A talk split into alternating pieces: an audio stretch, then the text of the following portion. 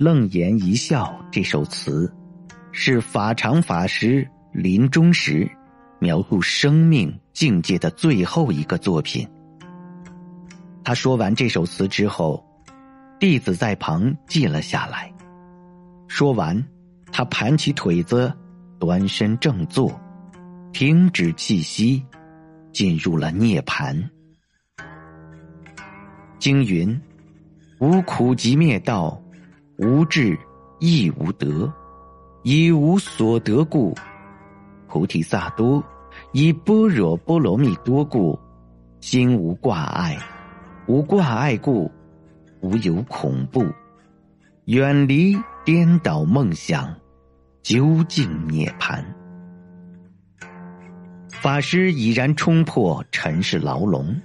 在禅悟的最高境界中，与整个世界融为一体，最后如同飞鸿于天涯飞过，却不留一丝痕迹，安然寂灭。